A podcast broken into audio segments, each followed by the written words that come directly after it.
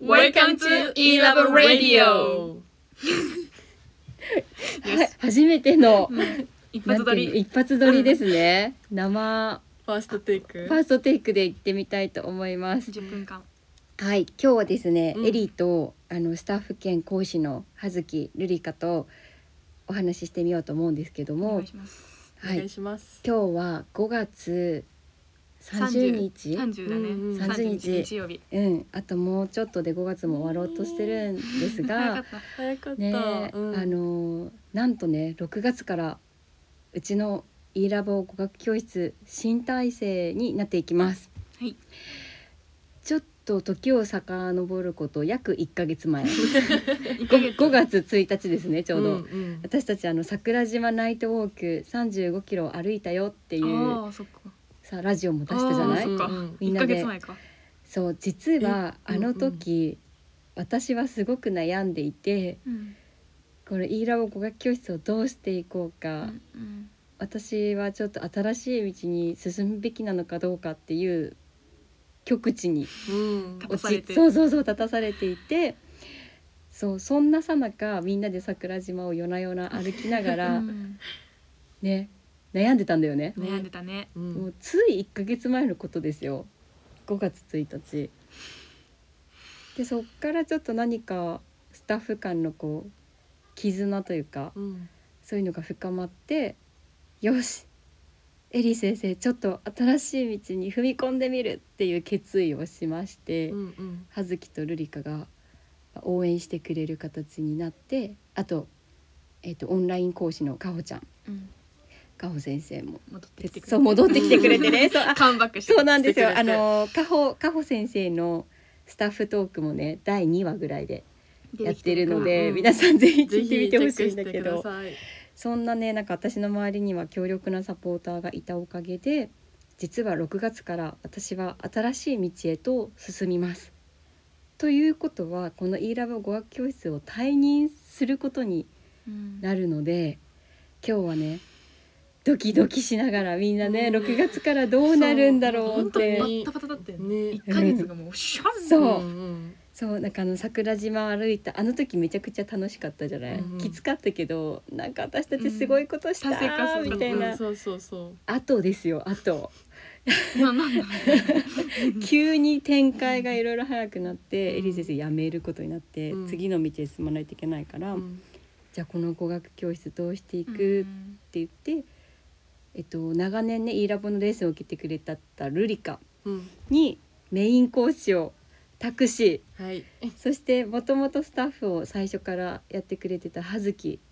に強力なサポーターとなってもらいうんそして一度は出ていったかほちゃんに もカムバックしてもらい6月より新しい体制での教室が始まります。じゃあルリカ先生メイン講師のルリカ先生ちょっと改めてはい6月からメイン講師兼、まあ、兼代表っていうにはまだねそんなそこまで気負わなくていいん だけど何かお気持ちをはいえっと初めて講師をするというのが初めてなのでまだいろいろと不慣れなところもありそのそれをね今エリーにこういろいろ5月の間教えてもらいながら頑張ってきたんですけどその成果をみんなのレッスンで一緒に英語を楽しみながら発揮できるように頑張っていきたいと思います。おーそうなんですだからあのねゴールデンウィーク後からルリカの引き継ぎ月間が始まってねはい、各レッスンにただのサポートとして今まで入ってたのにそうそうそういきなりもう私が引き継ぐっていう心境で、あの各レッスンに入ってもらって「うんルリカ先生ですよ」って言って言われてねうんどんな風にレッスンをしてるのかとかね、うんうん見させてもらって、そう実際保育園のレッスンも行ってるから、はいルリカにはちょっとそこでもうんね、うん登壇してもらっていろんな経験をそうこだのね1ヶ月の中でそうだね初めてのこといっぱいあったね、うんはいまさにもううん、シュッだってもう時間の速さが私もえげつなかったあの壮大な桜島35キロウォークからのそう間がうん 記憶がないぐらいもうあさって6月になってしまうんだけど 記憶が抜けてるそうでもほぼほぼこのうん語学教室のあるこのうちにルリカをもう下宿ししながらうん葉月も自分の家があるにもかかわらず毎日のようにうん来てくれて、うんみんなで夜な夜なねお泊まりしながら夜中までミーティングしてねミーティングしてね反省会してしてやってきまして、うんいよいよもうあさってからですけどもはい葉月さんどうですか、いや私は、うんあのエリーに、うんなんかそういう話をうんちょっとヘルプをうんうん頼まれて、うんでその時は、まあ、もちろんね何も知らないしうん急な話っていうのもあったけど、うん私が「大丈夫」ってねそうな何のも知らずに私そうは「大丈夫だ」初めてね葉月に言った の。そうでねそう「大丈夫なんとかなるよ」って言ってうんなんかね引き継ぐことになって、うんでルリカもその勢いに、うんなんか私が大丈夫って言ってからなんか大丈夫なおなん大丈夫な気がしてきたとか言って始まっなんかでだんだんだんだん現実をあの見始めて はい おろおろおおろこやばい回転ぞ像本当にレース多かったけどやることいっぱいある ぞ。覚えることやることやったことないこといっぱいあるぞ、うんあれみたいな感じになって、うんうんけど、うんなんか、まあ、私もブログにもちょっと書いたんだけど、うんなんかすごい私たちにとってもうんあのすごい大きな変化だし、うんまあ、これをどう捉えるかによって、うんあのやっぱやることとか